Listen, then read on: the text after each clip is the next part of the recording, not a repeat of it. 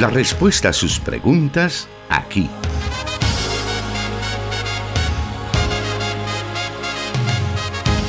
En Solución Bíblica. Comenzamos.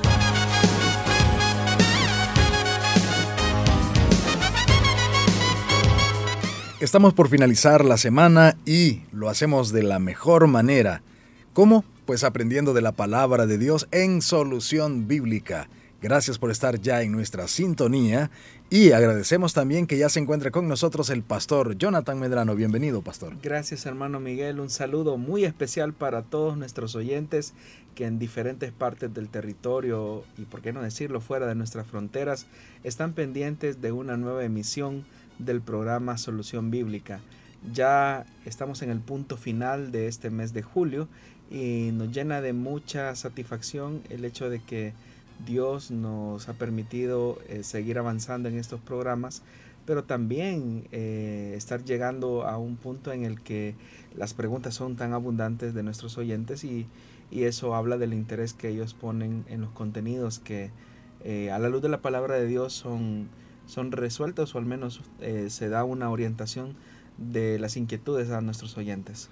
De hecho, cada vez que vamos a comenzar el programa, nuestros oyentes fieles están reportándose con nosotros, enviándonos sus mensajes de WhatsApp, diciéndonos que ya están listos para poder aprender de la palabra de Dios. Como usted bien lo menciona, es un punto eh, importante para nosotros porque son dos horas a la semana donde podemos concentrarnos en escuchar qué es lo que la, la Biblia dice respecto a diferentes situaciones que pues a nuestros hermanos se les plantea, tanto cuando están estudiando la palabra de Dios como por situaciones de la vida saber qué es lo que la palabra de Dios tiene que decir para que nosotros tomemos decisiones acertadas, decisiones que nos vayan a llevar a honrar a nuestro Dios y que sigamos su perfecta voluntad. Así que agradecemos a todos nuestros oyentes por estar ya pendientes a través de los diferentes medios que transmiten este programa. A través de radio estamos en Plenitud Radio 98.1 FM transmitiendo para Santa Ana y Sonsonate, también a través de 100.5 FM Restauración para todo El Salvador, 1450 AM en la ciudad de San Miguel para el oriente de nuestro país. Y también para todo El Salvador 540 AM la estación de la palabra.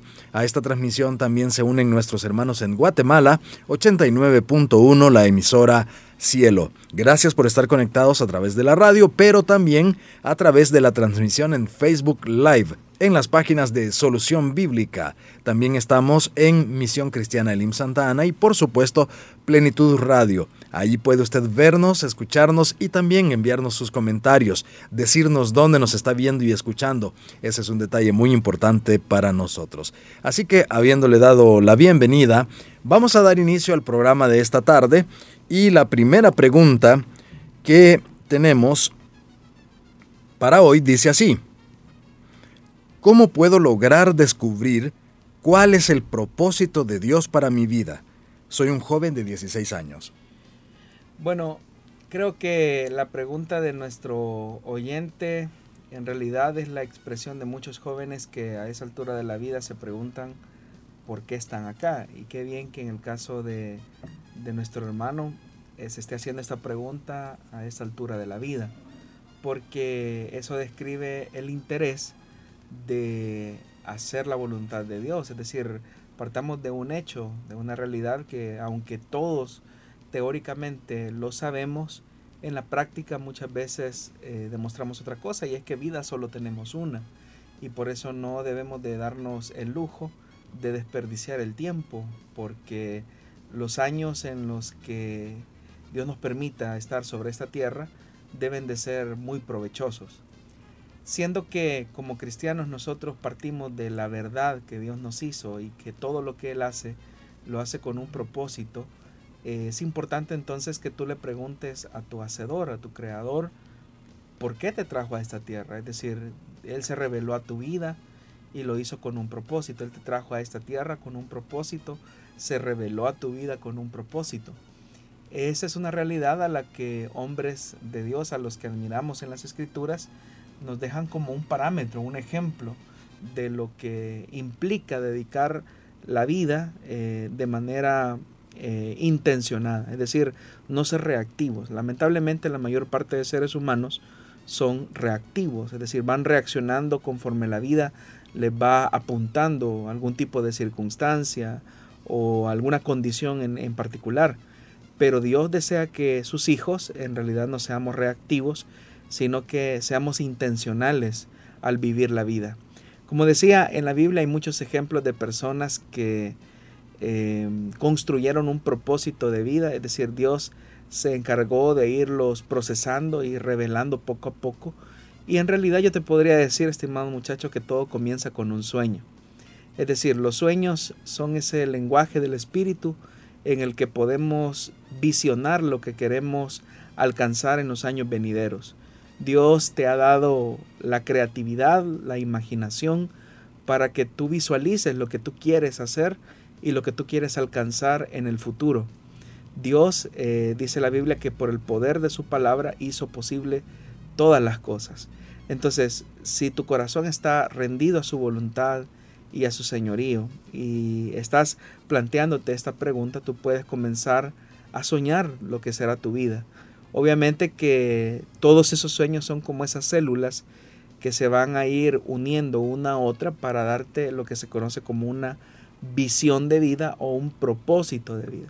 Es decir, la conjugación de todos esos sueños son esas células que se van a ir articulando una con otra para formar o gestar una visión por la cual tendrás que eh, trabajar duramente. Dios te va a proveer los medios, los recursos y la capacidad para que tú puedas alcanzar ese propósito en la vida.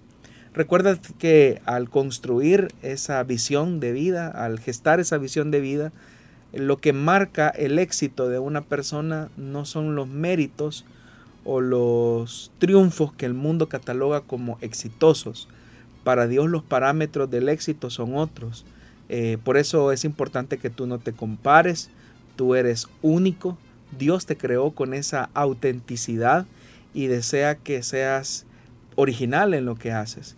Entonces, ¿qué es lo que Dios va a medir cuando te entregue o cuando esté gestando esa visión eh, dentro de ti? Lo que Él va a medir es tu fidelidad al propósito, tu fidelidad al llamado que Dios te haga. Como lo dije hace algún momento, en la Biblia encontramos ejemplos como el de hombres de Dios a los que admiramos como José, a quienes de manera burlesca sus hermanos lo llamaron el soñador. Pero en realidad, a pesar de que se estaban burlando de él de esa forma, en realidad estaban manifestando que los sueños de José iban a ir marcando la ruta por la cual Dios iba a ir revelando su voluntad poco a poco. Obviamente que si tú te has detenido a leer un poco acerca de la historia de José, te darás cuenta que hay un, una ley ineludible en la construcción de ese propósito de vida, que es lo que se conoce como la ley del proceso. Y cuando hablamos de la ley del proceso, significa que Dios no construye o no forma el carácter de una persona o su propósito de la noche a la mañana. Y tampoco lo hace a través de eventos o a través de circunstancias emocionales donde una persona en el calor de la emoción dice yo haré esto o yo haré aquello por la obra de Dios, sino que es un proceso, es lo que también algunos han llamado el taller del silencio, que es esa ruta en la que Dios va labrando tu carácter para que tú puedas soportar el peso del propósito que Dios desea colocar sobre tus hombros, como lo hizo con José. Si José hubiese llegado al, al cumplimiento o al desarrollo de su propósito a la edad de 16, 17 años, que fue cuando comenzó a tener aquellos sueños que fueron motivo de envidia y también de envidia hacia sus hermanos y también de molestia o disgusto hacia sus, hacia sus padres, eh, seguramente que José, recordemos que tenía actitudes de niño mimado, era el niño consentido, eh, era el favorito de su padre y todas esas circunstancias en realidad lo que hacían era eh, crear las imposibilidades para que José construyera ese sueño. Entonces, para que Dios lograra sacar esa, ese lastre eh, del, del sueño de José y de la visión de José, era importante ir por la ley del proceso.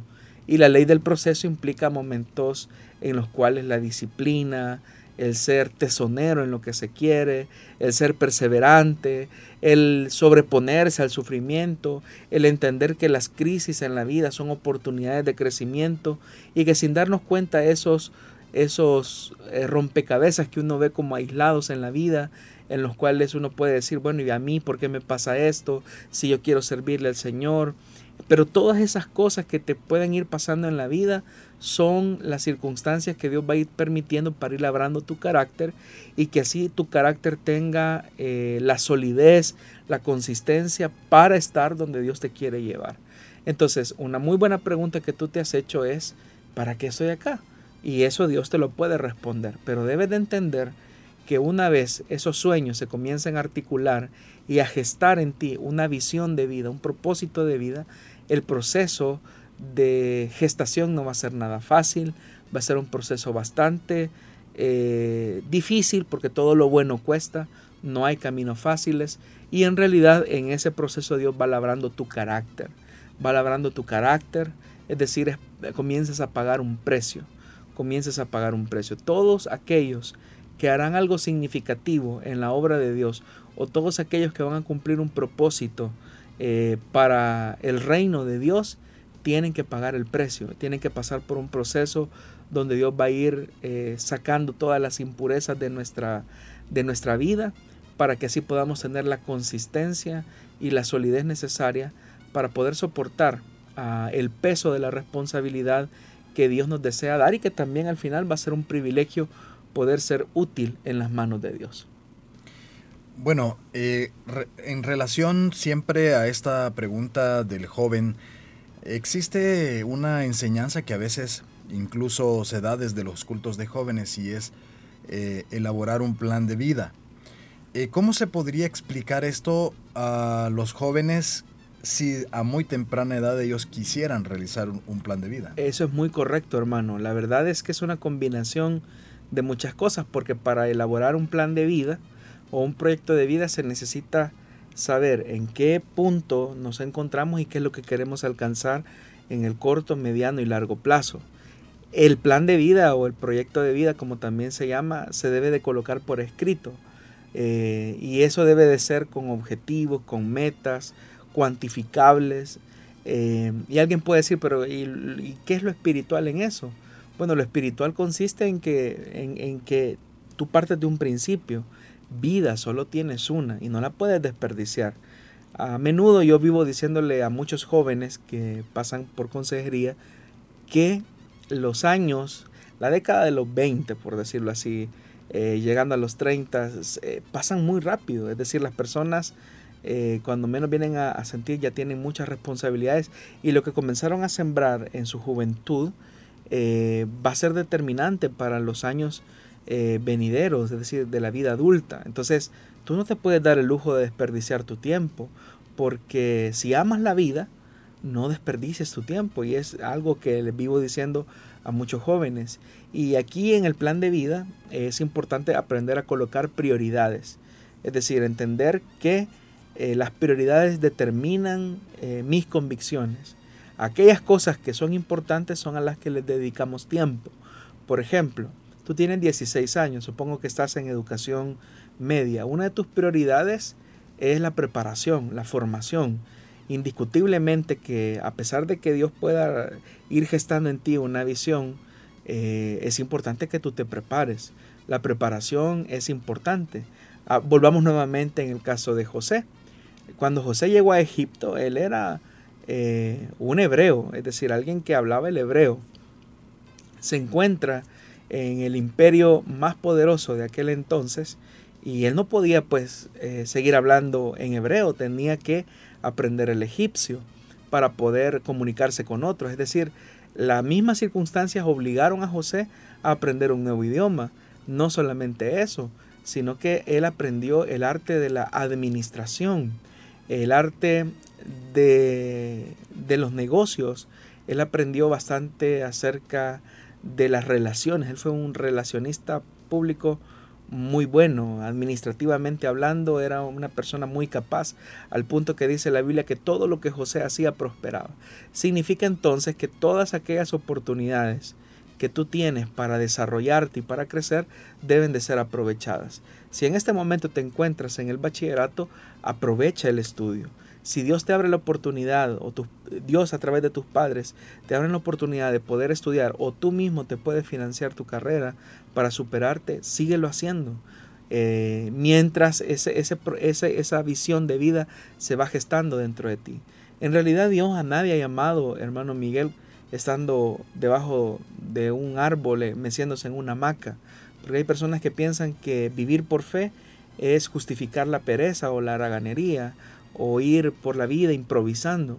Pero la improvisación es una muestra de mediocridad y Dios nunca ha hecho nada que sea mediocre.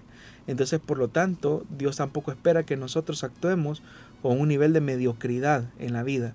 Por eso eh, mencionaba al inicio que con la vida tenemos que ser intencionales.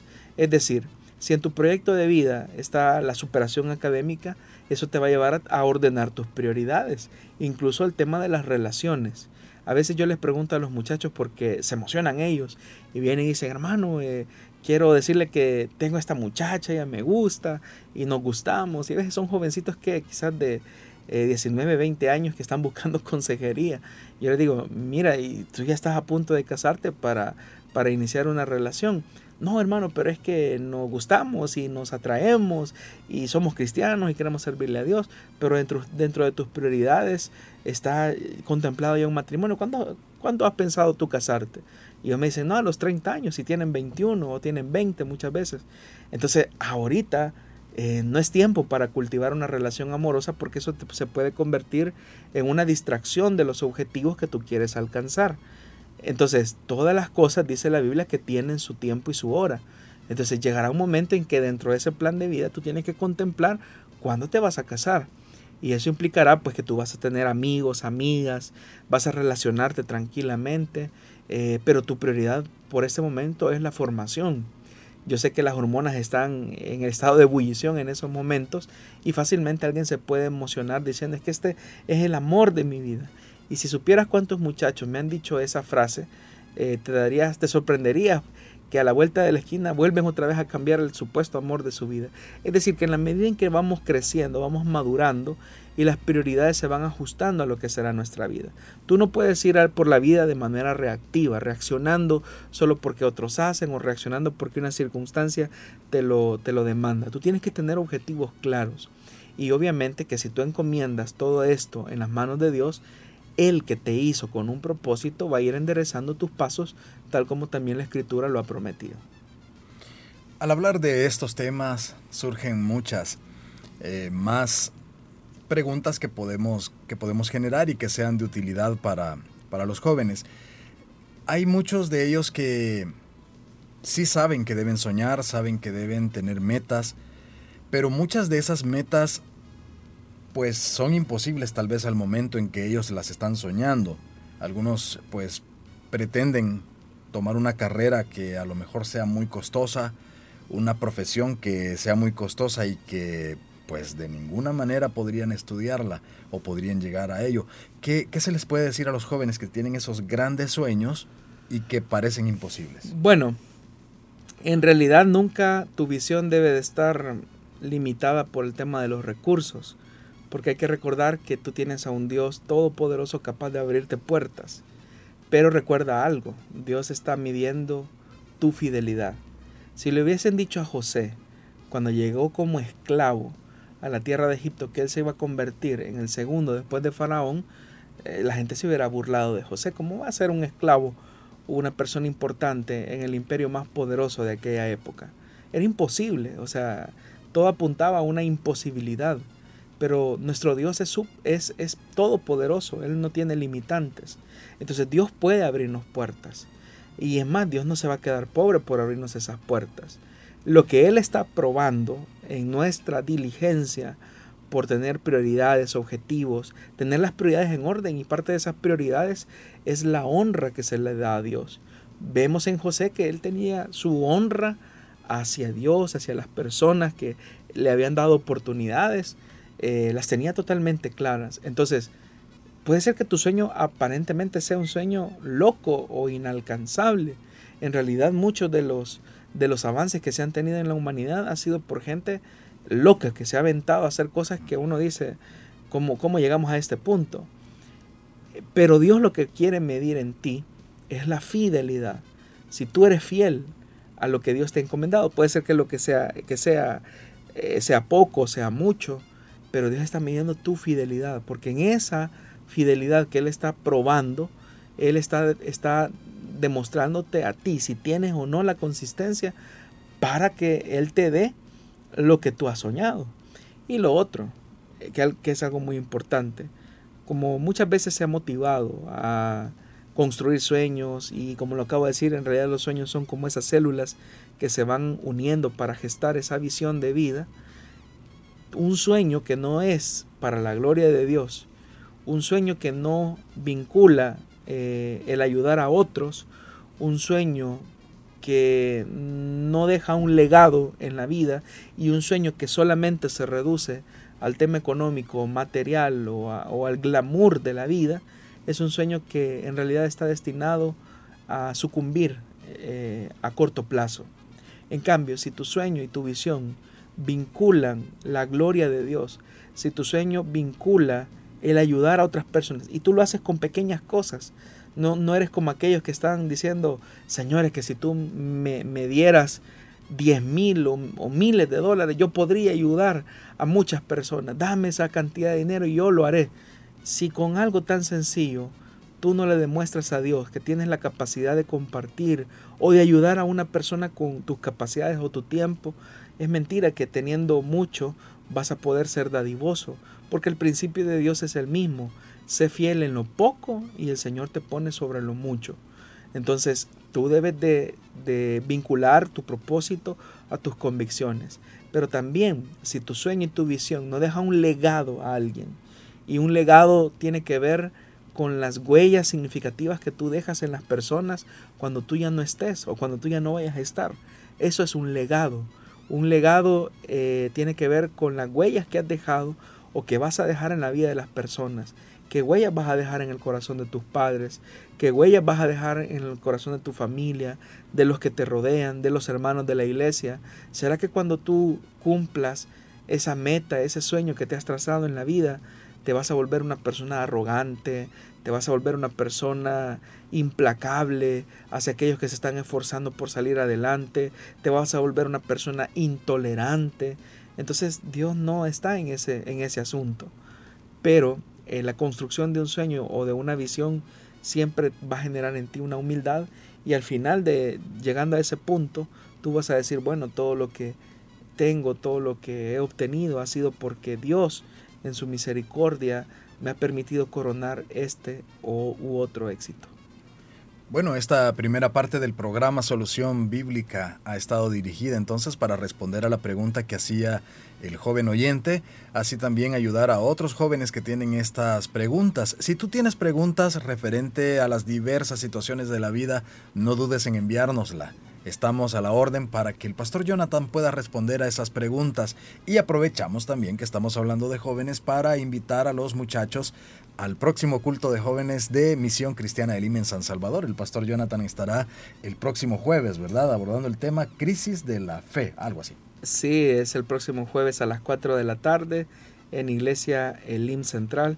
Así que gracias al Comité de Pastores de la Juventud que nos dan el privilegio de poder estar con los muchachos ese día. Así que aprovechamos entonces este espacio, esta plataforma para hacerle la invitación a todos los jóvenes para que puedan llegar este próximo jueves y encontrar en ese tema algo que va a inspirarles, va a ayudarles a crecer espiritualmente y a tomar impulso en esta carrera de la fe. Vamos a una pausa y volvemos en breve.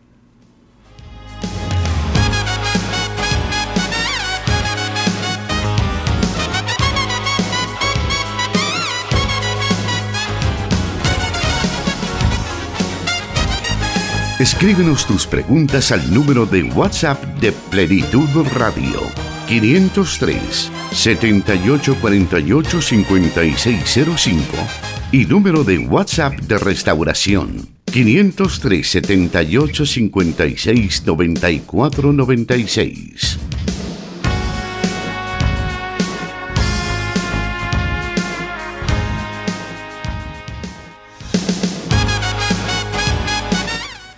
Muy bien, continuamos a esta hora de la tarde, al menos acá en El Salvador. Sabemos que nos escuchan en diferentes partes del mundo nuestros hermanos que están interesados en aprender de la palabra de Dios. Muchos ya se reportaron con nosotros. En breve estaremos dando a conocer esos nombres y esos mensajes que nos envían. Eh, pero nuestro hermano Héctor Rosales por ahí nos comenta referente a la pregunta número uno que las oportunidades llegarán. Lo importante es estar preparado para responder a esas oportunidades. Daniel sobresalía de todos los demás jóvenes de su edad. Así que está nuestro hermano enviando ese comentario respecto a la pregunta que respondía el pastor hace unos momentos.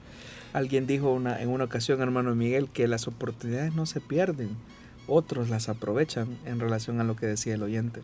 Así que bueno, a tener esto muy muy en cuenta y, y bueno, sería bueno en algún momento que tengamos quizás más tiempo para ampliar sobre el tema y por eso decía, si jóvenes ahora tienen preguntas o nuestros hermanos tienen preguntas referentes a este tema, envíanoslas y nosotros estaremos pendientes de poderlas escribir y así a lo mejor podamos hacer un programa especial. Eh, tal vez nuestra hermana Daisy Trujillo nos invita nuevamente a restauración con su respectivo cafecito y todo eso, pues para Semita eh, alta. semita alta. para poder estar pendientes y responder esas preguntas, hacer un pequeño especial como lo hicimos hace un par de meses. Tenemos pendiente entonces esa cita. Pero bueno, ahora vamos a continuar con más de las preguntas que tenemos. Y la siguiente nos dice así.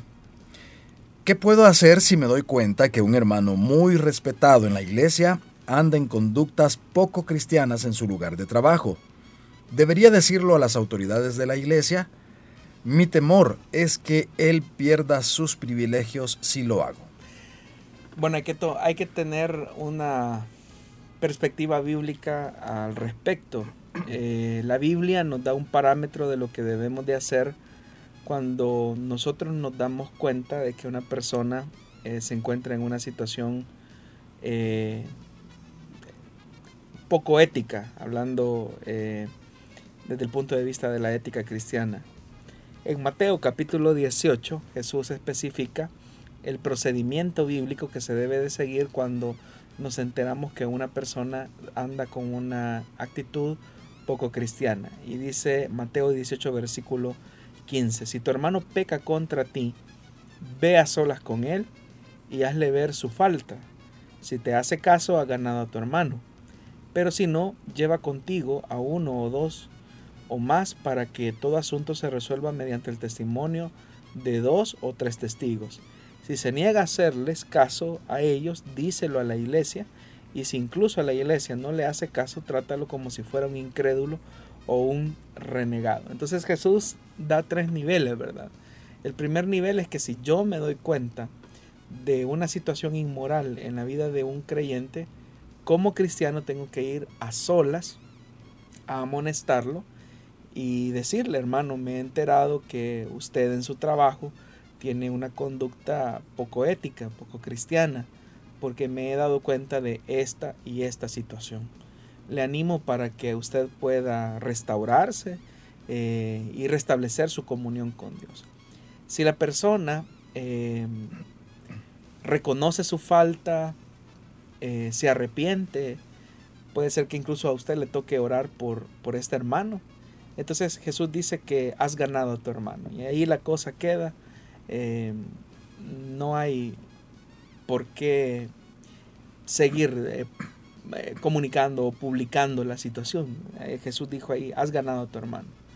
Pero si esta persona se pone renuente y no hace como, como debe de ser, dice la Biblia que tenemos que hacernos llevar, tenemos que hacernos acompañar más bien de dos o tres testigos porque la palabra en el Antiguo Testamento especifica que en boca de dos o tres testigos consta toda palabra. Si haciendo esto, eh, reconviniendo al hermano por segunda ocasión, con dos o tres testigos, eh, no reflexiona sobre su proceder, eh, dice entonces que el siguiente paso es llevarlo a las autoridades de la iglesia, pero ese es el tercer estadio ya. Y si aún a las autoridades de la iglesia no les hace caso, Jesús dijo, tenlo por gentil y publicano, o tenlo como un renegado, dice la, la nueva versión internacional, la NBI. Entonces, ese es el procedimiento bíblico. A usted, estimado hermano o hermana, que hace esta pregunta, no le debe de preocupar tanto que le quiten o no los privilegios. Porque ese es un problema que en realidad atraviesa el cristianismo en términos generales. Y es que confundimos el activismo que se pueda tener adentro de una iglesia con comunión con Dios. Una persona puede ser muy activa en, en sus privilegios al interior de la iglesia y detrás de ese activismo esconder conductas inapropiadas, poco cristianas, eh, y eso en vez de hacerle bien le hace un mal. Y tan grave es el, el, daño que se hace a esa persona y que se le hace a esta persona que él puede llegar a entender o ella puede llegar a entender que porque es muy activo en la iglesia, que porque desempeña sus privilegios en la iglesia, tiene comunión con Dios e incluso, bueno, a pesar de que estoy en esta situación inmoral, pero en realidad yo estoy en esa comunión con el Señor y me va bien. Entonces no es así, no debe de ser así. Debe de existir una reflexión sincera de, de lo mal que se está haciendo, porque no debemos de, de confundir activismo en una iglesia con comunión con Dios. Creo que uno de los pasajes que en lo personal a mí me impresionan mucho es cuando Jesús está, ha llegado a Betania y se reúne con sus amigos en la casa de Marta, eh, en la casa de Lázaro, Marta y María. Pero dice la escritura que en esos momentos, pues parte de las acciones hospitalarias del siglo I era que a los invitados se les daba todas las atenciones posibles. Eh, desde el momento en el que la persona llegaba, se le recibía con mucha hospitalidad, se le servía la mesa, se le compartía el pan, se le lavaba los pies, se le ungía con aceite. En fin, eran muchas las atenciones que se hacían con el huésped, porque la hospitalidad era parte de los códigos de honor que existían en el siglo I. Ahora, lo que notamos en, en, el relato, en aquel famoso relato donde Jesús le dice a Marta que estaba afanada y turbada, en realidad Marta estaba eh, siguiendo toda la atención, estaba estaba tratando la manera de atender lo mejor posible al maestro, pero al final cuando ella se molesta porque ve a María que está a los pies del maestro aprendiendo de sus enseñanzas, eh, Marta le reclama, prácticamente es un reclamo hacia Jesús y, le dice, maestro, no, no, no, no te molesta que mi hermana me deja servirte eh, sola, es decir, es un reclamo.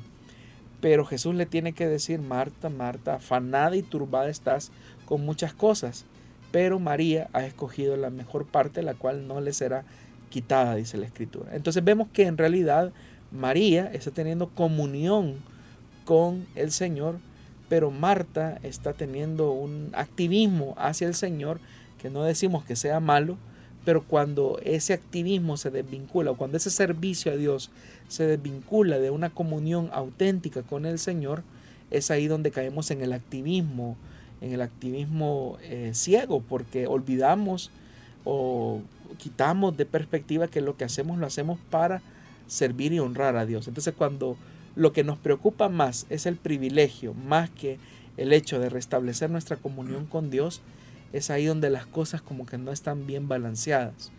Antes que ser servidores de una iglesia somos hijos de Dios y lo que debe de preocuparnos más a nosotros es nuestra comunión con el Señor. Porque uno puede tener un, privilegio, de hecho que el mismo Evangelio de Mateo más adelante cuando se habla del, del juicio a las naciones se especifica que muchos llegarán frente al Señor diciendo, Señor, en tu nombre predicamos en las plazas, echamos fuera demonios. Y el Señor tendrá que decirles que no los conoce, porque no es el activismo una garantía de comunión auténtica con el Señor. Entonces lo que debe de preocuparnos al ver una conducta difícil en la vida de un hermano de la iglesia no es tanto que se le van a quitar o no los privilegios, es el hecho que esa persona restaure su comunión con el Señor lo más pronto posible eh, y, y en esa restauración exista una sanidad de aquella falta que se ha cometido. Pudiéramos nosotros en algún momento tomar el ejemplo del profeta Natán cuando llegó ante David a presentarle su pecado, aunque pues Natán lo hizo de manera no privada, pero Pero podríamos tomar esa misma sabiduría. Lo, lo cierto es que Natán utilizó bastante, bueno, él era un profeta, ¿verdad? Y al, utilizar la parábola que le relata a, a David, eh, sorprende la forma en que Natán lo hace porque... Eh, bueno, y la pregunta va, disculpe que lo interrumpa, pero la pregunta va en torno a que muchas veces algunos argumentan temor o miedo de acercarse a las personas, a, a decirles su, su falta. Eh, sí, yo sé que no es, en realidad, hermano, no es nada grato eh, llegar a confrontar a una persona por una situación inmoral. O sea, en lo personal para mí es una de las cosas más difíciles que, que me ha tocado hacer en estos poquitos años de ministerio. Es lo más incómodo, tener que confrontar a una persona por una falta, porque uno no quiere estar en esa situación, pero es parte del trabajo, es parte de la responsabilidad. Entonces, lo que debe de motivar, en el caso de la persona que se da cuenta, lo que debe de motivar no es ir a, exhibir públicamente a la persona o humillarla o avergonzarla, sino que la motivación debe de ser restaurarla. Es más, si nosotros consideramos que eso excede a nuestra capacidad, pues lo más conveniente sería eh, buscar a una persona madura en la iglesia con la que usted se haga acompañar, porque a usted le constan los hechos, eh, y dejar que esta persona pues trate eh, con esta persona que se encuentra herida por el pecado. Entonces nuestra actitud debe ser una actitud como de conciliación, de, de sanidad. y obviamente pues hay gente que reacciona muy positivamente y hay otros que son necios, ¿verdad? Son testarudos, como dicen los, los abuelos eh, son personas que, a pesar de que se les muestre evidencias, eh, testigos, eh, son como dicen cara dura y, lo niegan todo, ¿verdad? o dicen es que ustedes están conspirando contra mí, o ustedes me envidian, de mí se dicen muchas cosas, y la gente ahí se va escondiendo, pero ante una persona así, pues ya no se puede hacer más que lo que Jesús dijo, tenerle como un renegado, como un gentil, y ni modo, ¿verdad? así hay gente. Y hay otras personas que sí, ¿verdad? Son muy humildes, se avergüenzan, ¿verdad? Por la situación. Es que nadie quiere estar en, esa, en ese lado de la cancha y se avergüenzan, pero también tienen una actitud de humillación y Dios los restaura. Pero también de esta eh, pregunta tenemos que tomar la enseñanza de tener esa responsabilidad nosotros de hacernos cargo y afrontar la responsabilidad de ir y señalar el pecado a la persona y no hacerlo como normalmente se hace y en nuestros países latinoamericanos creo que es lo más común, que primero pues se va donde el compadre o de una vez pues se va donde las autoridades, pero con el objetivo tal vez de, destruir, no tanto. De, restaurar, sí. O la típica frase, mire, yo le comento esto para que me ayude a orar, ¿verdad? Sí. Pero detrás de esa eh, detrás de ese gesto de piedad lo que escondemos es nuestra picazón de lengua, ¿verdad? Por irle a, chismear a otra persona la situación de alguien. Y eso no ayuda en nada. O sea, la Biblia eh, lo que nos está presentando en Mateo capítulo 18 es un parámetro de cómo se deben de restaurar la comunión de una persona en primer lugar con Dios y con la iglesia, porque hay que tomar en cuenta algo. Uno tiene la idea de que cuando uno falla, a Dios, pues uno es el que falla y uno es el que va a salir afectado. Y eso es cierto, pero no es toda la verdad. Lo cierto es que somos parte de un cuerpo, el cuerpo de Cristo. Y cuando peco yo, estoy afectando de manera directa al cuerpo de Cristo. Entonces, no es una cuestión tan privada como uno cree. Eh, eso va más allá de, de, lo que nosotros creemos. Entonces, mm, tenemos que renunciar a esa a esa subcultura de, chismear con medio mundo sobre la situación de alguien, sino que tomar la actitud cristiana de la responsabilidad. Si a mí me consta algo, si yo lo vi, soy yo el responsable de ir y confrontar a esa persona. Porque muchas veces las personas dicen, es que en la iglesia no hacen nada. Pues la iglesia no hace nada porque usted no asume su compromiso como parte de la iglesia de lo que Dios le está pidiendo. Si a usted le consta algo, usted es el responsable de ir y confrontar a su hermano según lo que Mateo capítulo 18 dice. eh, y seguir el procedimiento bíblico. Entonces debemos de renunciar a esa subcultura de, de, de chismerío, ¿verdad? Para tener una actitud de restauración. También no podemos tomar la actitud de decir, no, no me meto en problemas, yo sé esto, pero hay que quedar. Ya está en problemas, con Dios ya está en problemas. Porque si por alguna razón Dios le ha permitido a usted darse cuenta de esa situación, esa persona ya tiene una responsabilidad frente a Dios. Eh, no, no, Dios no va a pasar por inocente al culpable. Y usted sería culpable de que esa persona siga en esa condición de autodestrucción, porque el pecado es autodestructivo, y que usted diga, no, yo no voy a meter en problemas. Entonces, no, ¿verdad? Y, en realidad la confrontación, repito, no es humillación, o sea, la confrontación debe de surgir del espíritu cristiano de restaurar con espíritu de mansedumbre aquel que ha, que es, que ha sido sorprendido en pecado. Porque es lo que normalmente ocurre, o sea, eh, la, la, misma palabra de Dios dice, ustedes hermanos que son espirituales, restaurad con espíritu de mansedumbre. Entonces ese es el llamado de las escrituras para cuando nos damos cuenta de una situación como esa. Vamos a ir a una pausa en estos momentos y al volver estaremos mencionando algunos de los nombres y hermanos que siempre se conectan con nosotros. Nos gusta darlo a conocer para que, bueno, usted sepa que estamos en vivo en primer lugar y también para conocer también dónde nos están escuchando y viendo nuestros oyentes alrededor del mundo. Volvemos en unos segundos.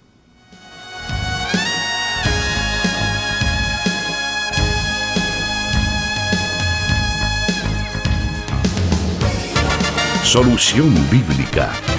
Puedes escucharlo en Spotify.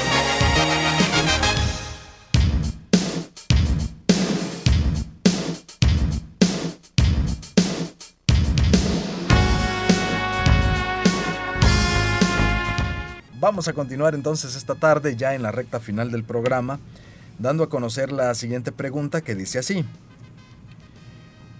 ¿Puede un cristiano ser poseído por un mal espíritu? Es decir, si alguien tira un maleficio, eh, ¿un cristiano puede ser poseído? No, no puede ser poseído. Eh, recordemos que eh, lo que el Evangelio, bueno, lo que la primera carta de Juan dice en el capítulo 5, versículo 18. Dice, sabemos que el que ha nacido de Dios no está en pecado. Jesucristo que nació de Dios lo protege y el maligno no llega a tocarlo.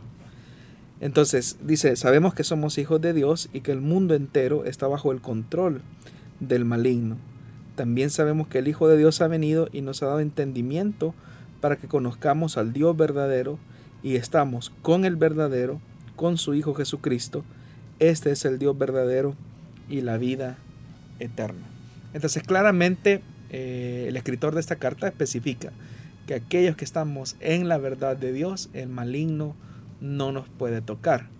Pues es una realidad, ¿verdad? Que el satanismo, la brujería, la hechicería son realidades con las que el antirreino trata la manera de, de bloquear a la iglesia, pero en realidad no lo puede hacer siempre y cuando la iglesia se mantenga en la posición correcta. Y cuando hablo de la posición correcta, estamos hablando de mantenerse en la verdad de Dios. Entonces Satanás no puede tocar al creyente porque la morada del Espíritu Santo está en él. Es decir, somos sellados por el Espíritu Santo, somos propiedad de Dios y por lo tanto el maligno no nos puede tocar. Sin embargo, eso no quita el hecho que si por alguna razón un creyente se descuida o si por alguna razón el creyente peca, eh, existe la posibilidad que Satanás trate por todos los medios de destruir a esa persona, obviamente no poseyéndola como es el sentido de la pregunta del oyente, sino que provocando ¿verdad? Que, el, que el creyente se autodestruya, como fue en el caso de aquel relato tan famoso que se encuentra en el libro de números, donde aquel falso profeta, Balaam, contratado por aquel rey perverso Balak, eh, tratan la manera de boicotear espiritualmente al pueblo de Dios. Pero en realidad el profeta Balaam no puede proferir ningún, ninguna palabra en contra del pueblo escogido del Señor. y por más que lo intentan no lo pueden lograr porque hay una bendición, hay una protección de Dios hacia sus hijos. Pero es ahí donde se le ocurre aquel consejo perverso al profeta Balaam que le sugiere al rey Balak que provoque que Israel se autodestruya. ¿Y cómo ocurriría eso? Bueno, que el pueblo consuma el pecado que ellos le iban a ofrecer. Y así fue como ocurrió que dice la Biblia que los hijos de Israel comenzaron a meterse eh, con las hijas de aquellos pueblos paganos. Con lo que pues obviamente ellos se volcaron a las prácticas sexuales y a la idolatría sexual. Y eso rápidamente provocó la ira de Dios que a su momento, en su momento pues los llevó a un castigo, a un juicio muy severo. Entonces Satanás sabe que esa es como la forma en que puede atacar a la iglesia, cuando eh, él trata la manera de arrastrar a los creyentes a su filosofía pecaminosa. Y eso solamente ocurre cuando el creyente abandona su posición de la verdad, su posición de sumisión al señorío de Cristo y eso con el tiempo pues acarrea que un cristiano pues tenga que lidiar con las consecuencias de su pecado. Eso no significa que el diablo o un demonio pueda poseer al creyente porque sabemos que posicionalmente eh, hablando ese, ese creyente es propiedad de Jesucristo. Pero a causa de su desobediencia él puede cosechar las consecuencias de sus malas decisiones. Vamos a aprovechar estos minutos que restan para que el programa finalice y vamos a dar a conocer la siguiente pregunta que nos envían. Esta dice así, escuché a cierto pastor que dijo que los países pobres en el mundo lo son porque practican la hechicería y son idólatras, en tanto que los países del primer mundo lo son porque tienen una raíz cristiana. ¿Es esto cierto? Ese es un reduccionismo. Eh, un reduccionismo muy marcado. Es cierto que, los, hay países del primer mundo eh, que tuvieron su origen en el cristianismo o el protestantismo específicamente y son naciones del primer mundo. Eh, eso es parte de esa verdad, pero hay razones históricas de por medio. Pero también eh, no somos objetivos con un acercamiento histórico al subdesarrollo de muchos países que en un primer momento fueron naciones eh, riquísimas y que ahora están sumidos en una pobreza. Es verdad que las condiciones culturales, espirituales, influyen de manera directa en muchos aspectos de la vida nacional de un país específico. Pero dentro de esas causas estructurales es importante saber especificar cuáles son los límites eh, de, esos, de esas posibilidades. Y específicamente me refiero al hecho de que cuando un país está empobrecido es porque hay un sistema estructural o hay un pecado estructural que limita o inhibe el crecimiento y el desarrollo de esa nación por diferentes factores. Por un tema de corrupción, por temas de desigualdad, por temas de injusticia. Todos esos elementos van haciendo que estos países como los nuestros, los latinoamericanos, sean países que eh, difícilmente puedan superar esa línea de pobreza y de desigualdad. Y es verdad que muchos de estos países están volcados a la idolatría y hay países que incluso están volcados eh, a la hechicería. Pero en realidad la expresión de la idolatría o de la hechicería es el elemento visible de un pecado estructural más profundo que crea esas condiciones espirituales para que la gente llegue a esos niveles de, idolatría o de, o de hechicería o satanismo o santería, como en el caso de algunos países eh, en el Caribe. Pero nadie puede negar, por ejemplo, que un país como Haití, que es, es el país más pobre de América, en su momento fue uno de los países más ricos del continente. ¿Y cómo es que ahora un país de ser uno de los países más ricos del continente, se ha convertido en el país más pobre del hemisferio. La razón es por la explotación que se hizo de sus tierras a cargo de extranjeros terratenientes que saquearon totalmente el país. Nuestro país también es una, una realidad como esa. Y obviamente que ante los niveles de pobreza que genera el saqueo, eso se traduce en que la gente en su desesperación por salir adelante se vuelca totalmente a la idolatría o a práctica, ¿verdad? Eh, ocultista, ¿verdad? Pero una cosa conlleva a la otra. Entonces, uno no puede negar que, uno no puede reducir las cosas al punto de decir, no es que este país está en esa pobreza porque se volcó totalmente la idolatría o porque es un país que ha practicado el satanismo, cuando en realidad la expresión de esas realidades espirituales obedecen a un pecado estructural que generan esas condiciones para que las personas en su desesperación eh, por sobrevivir tengan que recurrir lamentablemente a ese tipo de prácticas. Muy bien, agradecemos que se ha tomado el tiempo, Pastor Jonathan, de estar acá con nosotros, con la audiencia, eh, respondiendo cada una de las preguntas que, que nos envían. Es para nosotros muy edificante. Gracias hermano Miguel, también gracias a los oyentes que nos permiten poder acompañarles, ya sea en el tráfico, que seguramente a las puertas de un fin de semana. Así que pues no nos resta más que esperar o hacerle la invitación para que la próxima semana nos volvamos a encontrar acá en el programa Solución Bíblica, si el Señor nos lo permite. Y bueno, a escuchar también las repeticiones en las diferentes emisoras que transmiten este programa. Y posteriormente también estará listo en las plataformas de SoundCloud y Spotify para que usted también pueda seguir aprendiendo de la palabra de Dios. Que el Señor le bendiga.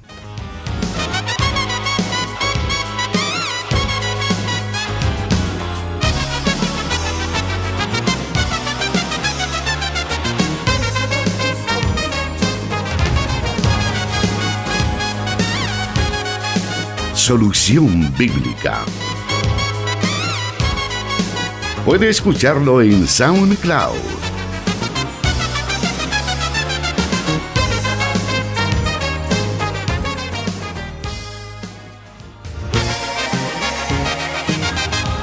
Dios da la sabiduría y el conocimiento. Solución Bíblica. Hasta el próximo programa.